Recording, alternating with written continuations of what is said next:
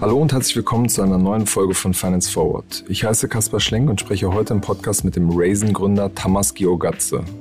Tamas hat vor zwei Wochen den größten Zusammenschluss der deutschen Fintech-Szene verkündet. Sein Startup Raisin tut sich mit dem ärgsten Konkurrenten Deposit Solutions zusammen. Die beide stehen hinter den Zinsportalen Weltsparen und Zinspilot. Tamas wird das neue Gemeinschaftsunternehmen führen und der Deposit-Gründer Tim Sievers wird die Unternehmensführung zum Jahresende verlassen. Wie es zu dieser Fusion kam, wie die Verhandlungen eigentlich liefen und über das anstehende Fundraising haben wir im Podcast gesprochen. Das Gespräch habe ich zusammen mit dem Kapitalchefredakteur Horst von Butler geführt. Es läuft auch im Podcast die Stunde Null. Herzlich willkommen, Thomas Georgatze. Vielen Dank für die Einladung. Schön, dass wir hier sprechen können in den ganz neuen Räumen von äh, Raisin. Äh, erstmal herzlichen Glückwunsch für diese Räume und herzlichen Glückwunsch zu der Dachterrasse, die ist ja phänomenal. äh, vielen Dank, das war auch der Hauptanreiz für den Umzug, muss man Die zugeben. Dachterrasse für die Sommerfeste. Ja, das auf jeden Fall. Hatten wir nicht im Prenzlauer Berg, also hatten wir auch äh, schöne Räumlichkeiten, aber wir sind erstens ausgewachsen und dann die Dachterrasse war das tatsächlich der große Anreiz für alle. Und äh, hofft ihr eigentlich, dass sich das jetzt auch bald wieder füllt? Also wie ist da so die Lage mit Homeoffice? Na gut, wir sind ja von Corona auch überrascht worden. Also bis dato hatten wir tatsächlich eher ein Präsenzmodell. Äh, dann haben wir umgestellt. Bislang ist jetzt tatsächlich auf freiwilliger Basis. Also Mitarbeiter sind ähm, äh, frei in ihrer Entscheidung, ob sie ins Büro zurückkehren wollen oder nicht. Wir haben äh, nach den Teams, die haben natürlich ihre wöchentlichen äh, wiederkehrenden Treffen. Das heißt, äh, eins bis zwei Tage im Büro ist willkommen, ist aber keine Pflicht. Und äh, wir werden das neue Modell dann auch erfinden langsam. Also bislang sind wir natürlich nicht zu dem alten Modell zurück. Okay. Wenn die die Dachterrasse sehen, werden die, glaube ich, schon äh, zurückkehren. Das haben jetzt mittlerweile viele gesehen. Wir haben auch ein paar äh, EM-Spiele hier angeschaut und ich glaube, der Anreiz steigt täglich mit dem guten Wetter. Richtet ihr denn die Büros dann jetzt auch anders ein, um diesem Hybridmodell irgendwie äh, gerecht zu werden? Wir hatten davor schon, also jetzt gezwungen vor Platzmangel, eigentlich flexible, also Flexible Desk Policy gehabt. Das heißt, äh, es gab keinen wirklich äh, zugeordneten Arbeitsplatz, sondern eher so Bereiche, also wo äh, quasi die Bereiche sich dann wiedergefunden haben. Und das Modell werden wir jetzt äh, auch haben. Wir haben ja keinen Platzmangel, also von daher müssen wir jetzt nicht die äh, 70 oder 80 Prozent Platzzuordnung machen, aber werden tatsächlich auch äh, flexible, also Flex Desk Policy haben, dass man dann äh, ein, äh, keinen fest zugeordneten Arbeitsplatz hat, aber einen Bereich, wo man in der Regel sitzen kann. Aber es gibt jetzt nicht irgendwie so spezielle Konferenzräume, wo man sich dann an bestimmten Tagen trifft und dann wieder im Rest der Woche zu Hause sitzt. Also wirklich Hybridmodelle. Genau, also die äh, momentane äh, Denkweise ist, dass wir pro Team ein bis zwei Tage tatsächlich im Büro haben, ähm, aber nicht als Pflicht, sondern tatsächlich als, als äh, als eine willkommene äh, Maßnahme und äh, äh, da können Teams mit guter Begründung davon abweichen äh, und sonst können sie halt tatsächlich dann äh, remote arbeiten. Das, äh, das ist das Modell, was wir im Moment verfolgen. Gab es eigentlich Proteste hier in Kreuzberg? Die finden das ja nicht so toll, wenn äh, erfolgreiche Tech-Unternehmen hierher kommen. Also wir haben jetzt an eigener Haut keinen Protest erfahren und äh, ich bin auch nicht mit Eiern beworfen worden. Also nein, ja noch das, das, das war ja langer Prozess tatsächlich mit dem Gebäudekomplex. Äh, ich glaube, gegen Ende gab es dann auch keine Proteste mehr. Genau, es gab ja in den vergangenen Monaten so einen wahren Aktienhype. Irgendwie so Unternehmen wie Trade Republic, Scalable, diesen Neo-Broker betreiben, standen da unglaublich im Fokus, haben große Runden verkündet. Ihr macht ja eher, ähm, ja, man kann sagen, so ein bisschen langweiliges Geschäft mit, mit Festgeld und Tagesgeld, was über die Weltsparen-Plattform vermittelt wird. Wie hat sich eigentlich dieses Geschäft entwickelt in der, in der Zeit? Also von äh, der Makroökonomie kann man es ja sehr gut ablesen, dass, dass äh, äh, darunter liegende äh, Geschäft, also die Ersparnisse der, äh, der bundesdeutschen Bevölkerung, die sind auf Rekordhoch und äh, wachsen weiter. Die Netto-Sparquote lag bei 23 Prozent im ersten Quartal. Das ist äh, tatsächlich das, der absolute Rekord. Also so einen Wert gab es davor nicht. Äh, äh die äh, normalerweise ist es 12 bis 14 Prozent. Ähm, äh, das heißt, äh, das wird mehr gespart oder mehr zur Seite gelegt. Natürlich geht ein Teil davon auch in die Investmentprodukte an die Börse oder in äh, Kryptoanlagen, aber der Großteil bleibt auf dem äh, Gehaltskonto liegen. Und das ist das natürlich, was den Kunden wehtut, weil das ist automatischer Wertverlust. Das ist auch das, was den Banken wehtut äh, oder den meisten Banken, die eben Hausbanken sind. Äh, für die ist das eine äh, Belastung, weil am Ende die Wiederanlage bei, äh, bei der Bundesbank oder bei der ZW dann auch Geld kostet. Und das Problem ist eher, äh, gravierender geworden in den letzten Quartalen, äh, als das war. Und das sieht man ja auch natürlich an den Schlagzeilen, dass immer mehr Banken negative Zinsen einführen.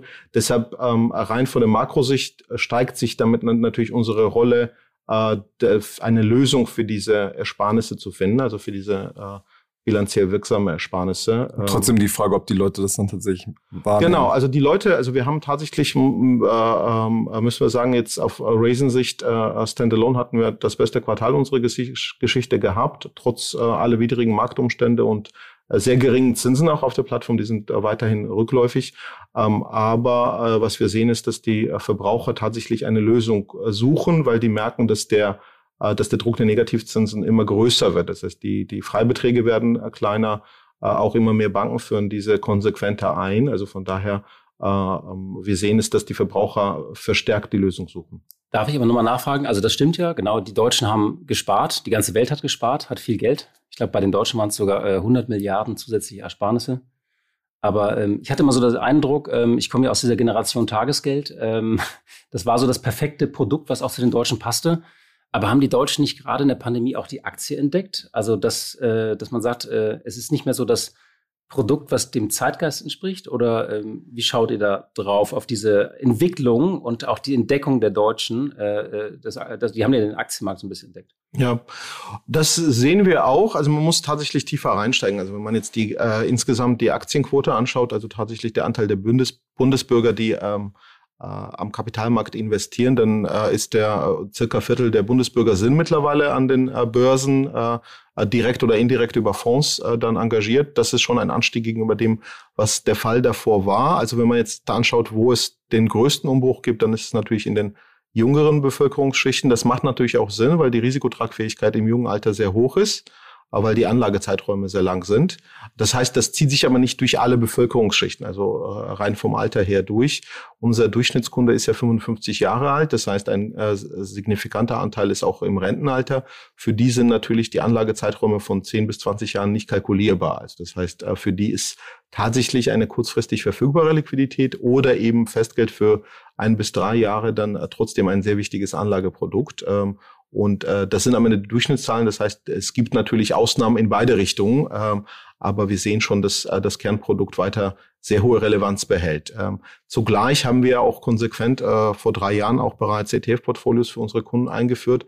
Das war natürlich auch äh, mit Blick darauf, sowohl auf die, ähm, äh, auf die sehr niedrige Zinsphase, die lange anhalten ist, aber auch auf den Kundenwunsch, dass er dann rentierliche, äh, günstig bepreiste und verständliche Produkte dann aus seiner Hand bekommt.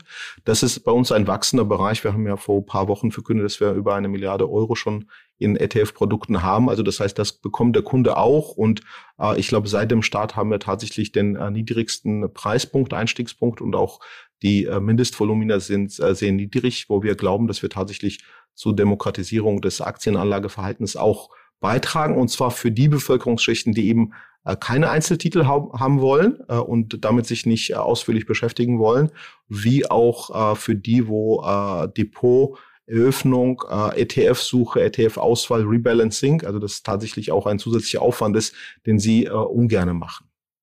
Das heißt, es juckt euch nicht in den Fingern, irgendwie Krypto und Einzelaktien da irgendwie auf die, die Plattform zu heben, um an diesem Hype auch so ein bisschen zu partizipieren?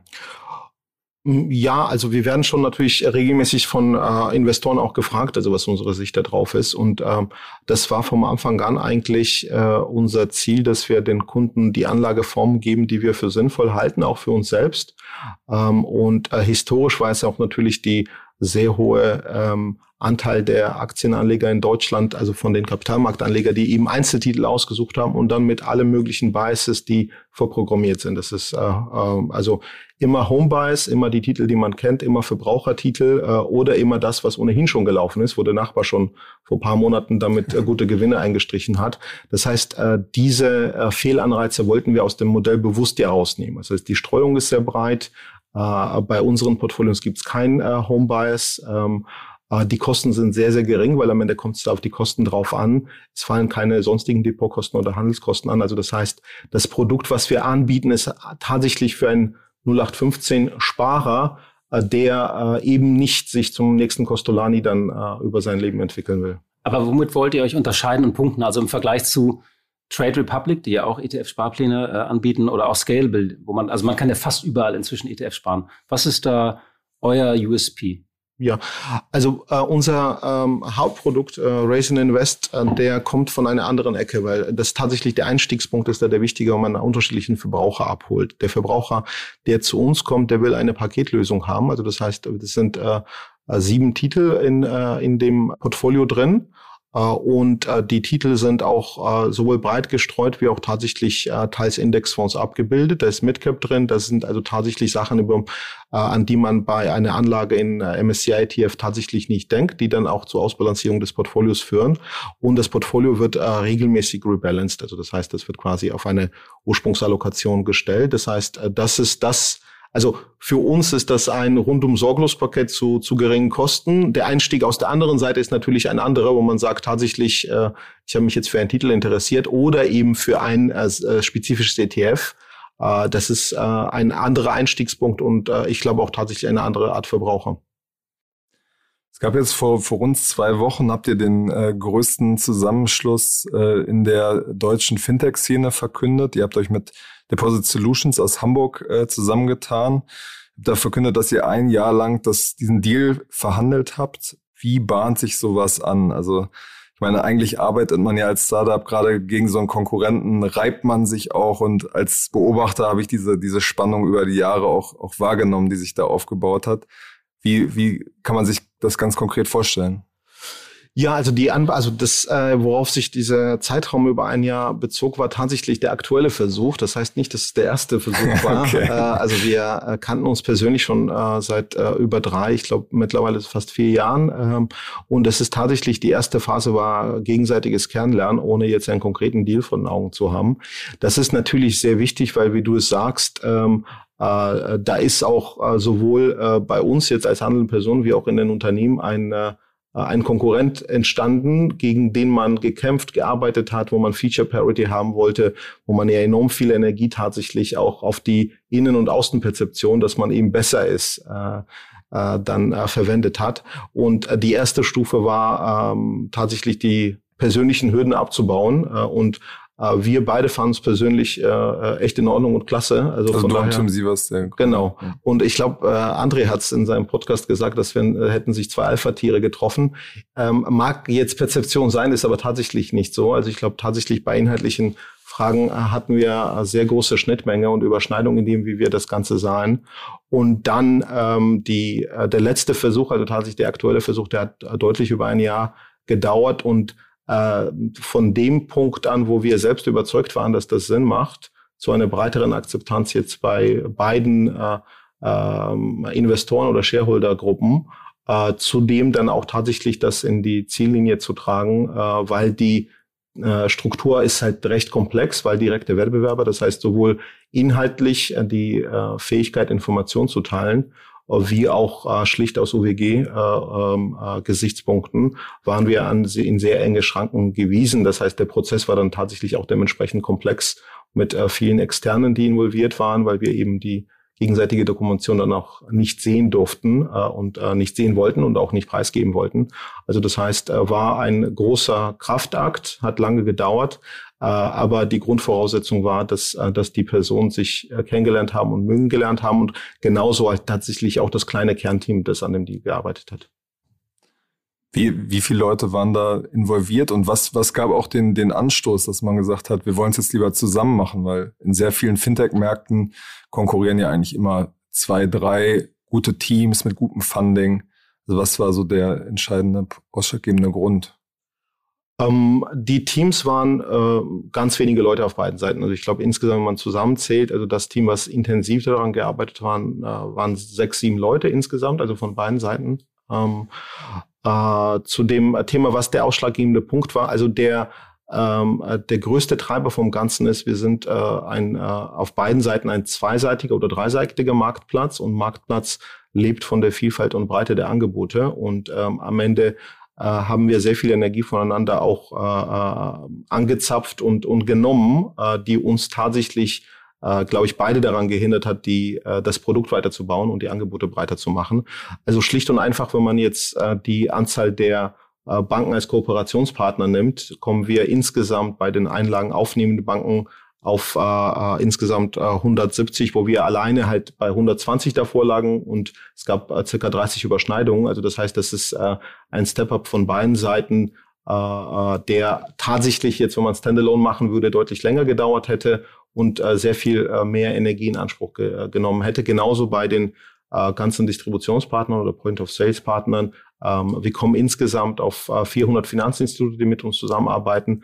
Und diese Fähigkeit, diesen Instituten entweder den passenden Kanal anzubieten, weil wir können auch deutlich mehr Kanäle äh, neben Weltsparen und neben unseren bestehenden Partnerschaften anbieten, wie auch den Distributionspartnern mehr Angebote in den Kanal reinzugeben. Das war das Entscheidende oder das ist halt eigentlich die Hauptration im ganzen Deal gewesen.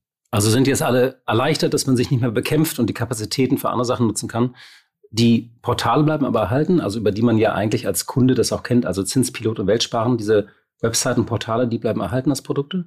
Genau, also vorerst ändert sich äh, für die Kunden nichts. Das ist natürlich auch, wir müssen uns äh, selbst sortieren, also äh, äh die ähm, äh, Fähigkeit auch über die Details miteinander zu sprechen und äh, auch die Roadmap zu vereinbaren, die war einfach schlicht und einfach nicht gegeben. Wir wollen natürlich über die Zeit den Kundenvorteil schon äh, äh, bringen, dass äh, die Kunden äh, abschließen und die Portale nutzen können, ohne jetzt künstliche Hürde zu haben, je nachdem, wo man wo man dann registriert war. Also das ist natürlich, das wird äh, zusammenkommen, dass der Kunde dann praktische Vorteile daraus ziehen kann und es jetzt nicht für heute auch technisch und prozessual getrennt ist. Genau, du, du wirst als äh, CEO das neue Unternehmen Raisin DS dann, dann führen. Tim Sievers, der, der Gründer von Deposit Solution, wird das Unternehmen Ende des Jahres nach der Übergangsphase verlassen. Er hat auch im Gespräch ähm, zu unserem äh, Artikel vor zwei Wochen dann schon gesagt, für ein Tech-Unternehmen braucht es einen starken CEO. Wie, wie kam es zu dieser Entscheidung? Wir haben tatsächlich ähm, das Thema auch als eines der letzten, glaube ich, im Sommer letzten Jahres besprochen. Äh, und ähm, da war die Überlegung ähm, eine Kombination auch, äh, wer hat Lust drauf und wo sind die Baustellen und, äh, und äh, wer, wer würde es äh, gerne machen.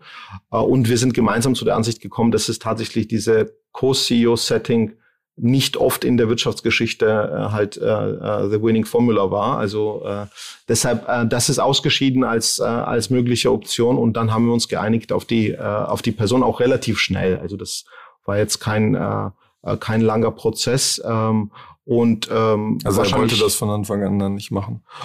Nein, also der hätte es auch gemacht. Genau. Also wir haben tatsächlich abgewogen, wir haben gesagt, Hat was gewürfelt, oder? Nein, wir haben nicht gewürfelt, wir haben uns unterhalten, wir haben gesagt tatsächlich, wo, äh, also wer kann beitragen, wo sind äh, die Stärken äh, und äh, äh, er ist ja auch tatsächlich als Gründer ähm, äh, alleine, also wir haben ja zu dritt gegründet, dann sehr, sehr lange in dem Geschäft gewesen, über zehn Jahre dann insgesamt. Äh, das Unternehmen ist ja, äh, The Post Solutions ist ja über zehn Jahre alt äh, mittlerweile und äh, ähm, das gab eine Einigung und also der Prozess war jetzt nicht so, dass wir uns äh, gestritten hätten. Also das, äh, das stand fest und das haben wir auch den Investoren präsentiert und das fand ich auch gut, dass wir uns da selber geeinigt haben ohne Moderation und komplexen Prozess. Mhm. Es gab ja bei den Kollegen von Deutsche Startups die Berichte, ähm, dass dieser Deal am Ende mit, ähm, also das Gemeinschaftsunternehmen mit 2,5 Milliarden US-Dollar bewertet wird, ihr mit 1,5 Deposit Solution ungefähr mit, mit einem und ihr da jetzt irgendwie auch mit ins, ins Fundraising geht, neues Geld für die US-Expansion einsammeln wollt. Was, was kannst du dazu sagen?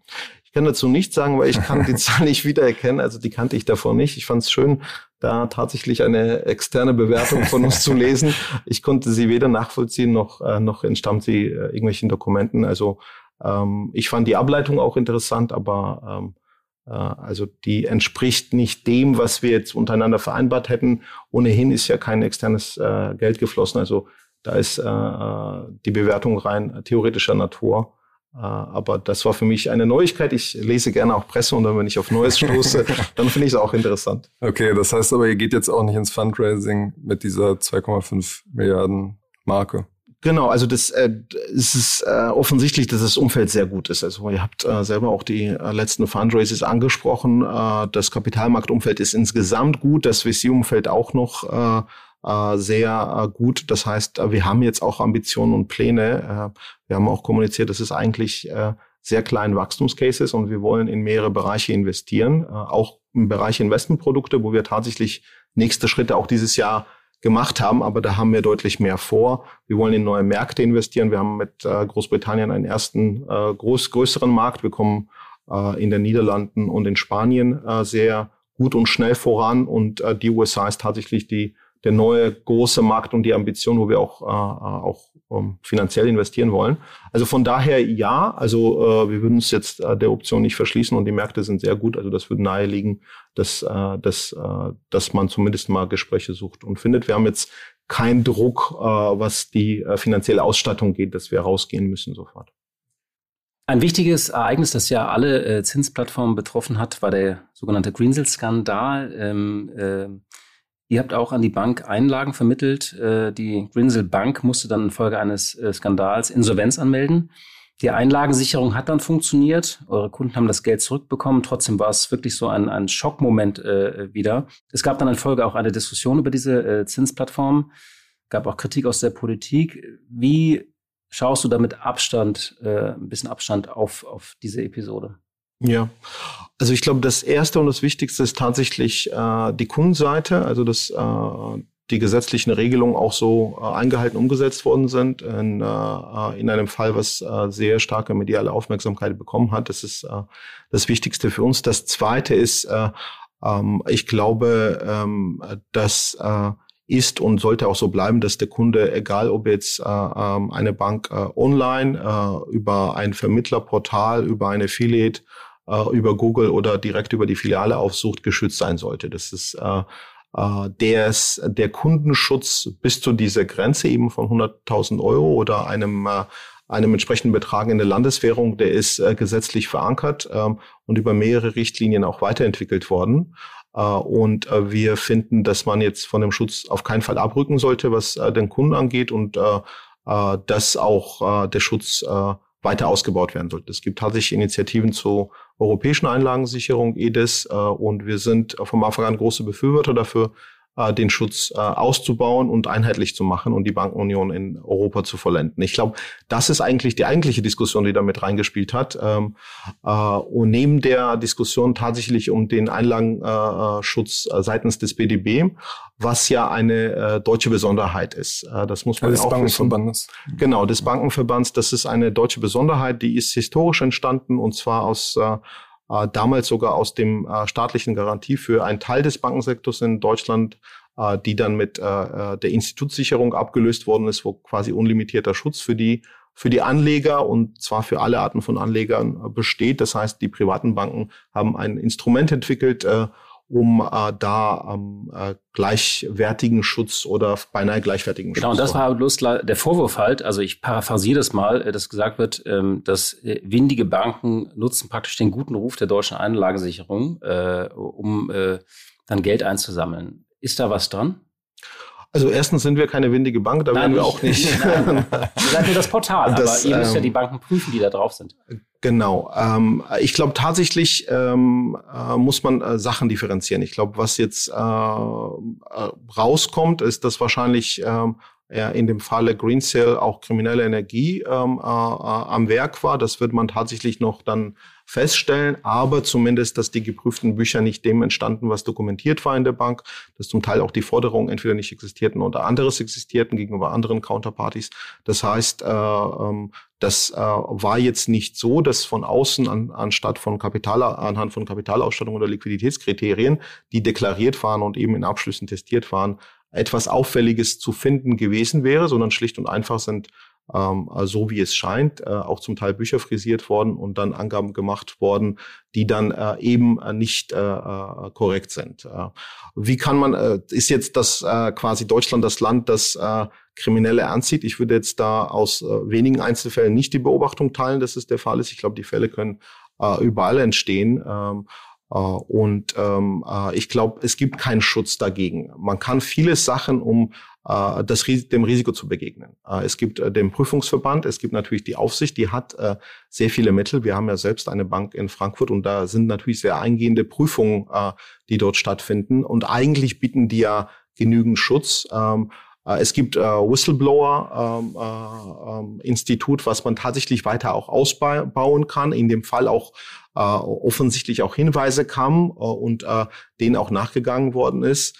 Äh, die Folgefrage mit den Reaktionszeiten und was kann man verhindern und hätte tatsächlich ein Einlagenverbot oder Begrenzung des, der Einlagen zumindest dann äh, die äh, schnelle Ausweitung der Bankbilanz verhindert bei einer sehr guten Kapitalisierung, weil so wie ich es äh, verstehe, ging es ja anhand mit der Rekapitalisierung seitens der Londoner Schwester einher. Das sind natürlich die Fragen, die man sich dann äh, allen Ernstes anschauen muss. Jetzt von einem Einzelfall oder dem zweiten Einzelfall, äh, worauf äh, du wahrscheinlich anspielst mit Wirecard, darauf zu schließen, dass äh, Deutschland das Eldorado ist, der Betrüger, da so weit würde ich nicht gehen.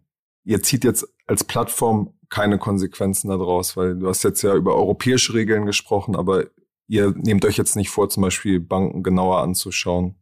Die Doch, wir, genau, also wir schauen ja äh, die Banken an. Tatsächlich muss man jetzt, äh, glaube ich, zwei Sachen unterscheiden. Ist, äh, äh, was machen wir als, als Plattform äh, und äh, welche, äh, auf was schauen wir dann äh, genau? Also neben eben dem Passporting und der Vorhandensein der Lizenz und der lokalen Aufsicht, die ihr Werk ja in allermeisten Fällen tut. Also wie gesagt, äh, es sind 170 Banken, die Anlagen aufnehmen auf beiden Plattformen äh, vorhanden. Äh, zu der Frage, ähm, äh, ist es jetzt in diesem konkreten Fall, hätten wir etwas erkennen können, was die Aufsicht, den Bankenverband, die, also die BDB, der, der Auditor und äh, die Ratingagenturen nicht erkannt haben, mit deutlich weniger Mitteln. Also wir sind ja ein externer, der keinen privilegierten Zugang zu Informationen hat und keine Auditrechte äh, auf die jeweilige Entity hat. Ich glaube, da ist tatsächlich die äh, die ähm, Antwort darauf ist, wir können keine Aufsichtsfunktion spielen. Das wäre auch für den Markt komplett kontraproduktiv. Äh, wenn wir jetzt als Polizisten uns aufspielen würden und sagen würden, diese Bank bekommt Einlagen, diese Bank bekommt keine Einlagen, ist das eine Doppelung der Aufsicht zum einen, äh, die ja genau diese Funktion hat, eben die Banklizenzen zu erteilen oder Einlagenverbote auszusprechen. Zum anderen äh, hätten wir eine Ausstrahlungswirkung auf den Markt, die ähm, tatsächlich auch zu Haftungsansprüchen und Ähnlichem führen kann. Wenn wir eine Bank, die auf der Plattform ist, von der äh, Plattform zu, äh, runternehmen, ist es ein Signal für den Markt, weil wir eben exponiert sind. Äh, Verbraucher kennen uns, aber auch sonstige äh, Finanzakteure äh, gucken darauf, was, was wir machen. Ich glaube, so leichtfertig an uns jetzt eine, quasi eine Aufsichtsfunktion oder Kontrollfunktion auszulagern, funktioniert es nicht und hat, glaube ich, auch keiner verlangt in dem Prozess, uh, to be honest. Also uh, ich glaube, die Lösung ist nicht, dass wir eben die Aufsicht oder eben den Prüfungsverband doppeln würden. Was ist ähm, jetzt äh, praktisch nach dem Zusammenschluss so die nächste Hausaufgabe, Vision oder größte Baustelle? Die physische Baustelle ist hier abgeschlossen. äh, was ist denn sozusagen aber die vom Inhalt? Ich glaube, woran wir jetzt äh, von Tag eins äh, dran sind, ist die Teams zusammenzuführen, weil ähm, genau das, was, äh, was äh, ihr gesagt habt, dass man, äh, dass man am Anfang tatsächlich auch äh, einen großen Wettbewerber zum ersten Mal trifft, das ist nicht nur bei Tim und mir, sondern das ist bei ganz, ganz vielen Kollegen so. Also äh, die äh, sehen den Kollegen von der anderen Seite, der eigentlich was Ähnliches macht oder die gleiche Tätigkeit ausübt. Und äh, da kommen Personen zusammen, da kommen tatsächlich auch eigene Lösungen zusammen. Und das ist genau das, was wir gerade machen. Wir stellen Transparenz her über beide Unternehmen. Das heißt, äh, die Teams äh, treffen sich, die, die Managements äh, haben sich getroffen und das ist ein Prozess, den wir fortführen. Das heißt, äh, wir kommen zusammen, wir stellen Transparenz darüber her äh, wie Sachen gemacht werden, überlegen, wie wollen es künftig organisieren, äh, mit dem Ziel eben die, den Mehrwert, den äh, dieser Deal den, den Kunden und den Partnern bietet, relativ schnell möglich zu machen. Das ist das, was wir als Ziel haben und der Weg ist tatsächlich die Organisation näher zu bringen, gemeinsame Kultur zu etablieren und sich auf die kurzfristigen Ziele zu einigen. Thomas, vielen Dank für das Gespräch und bis zum nächsten Mal bei Finance Forward. Danke dir, Kaspar.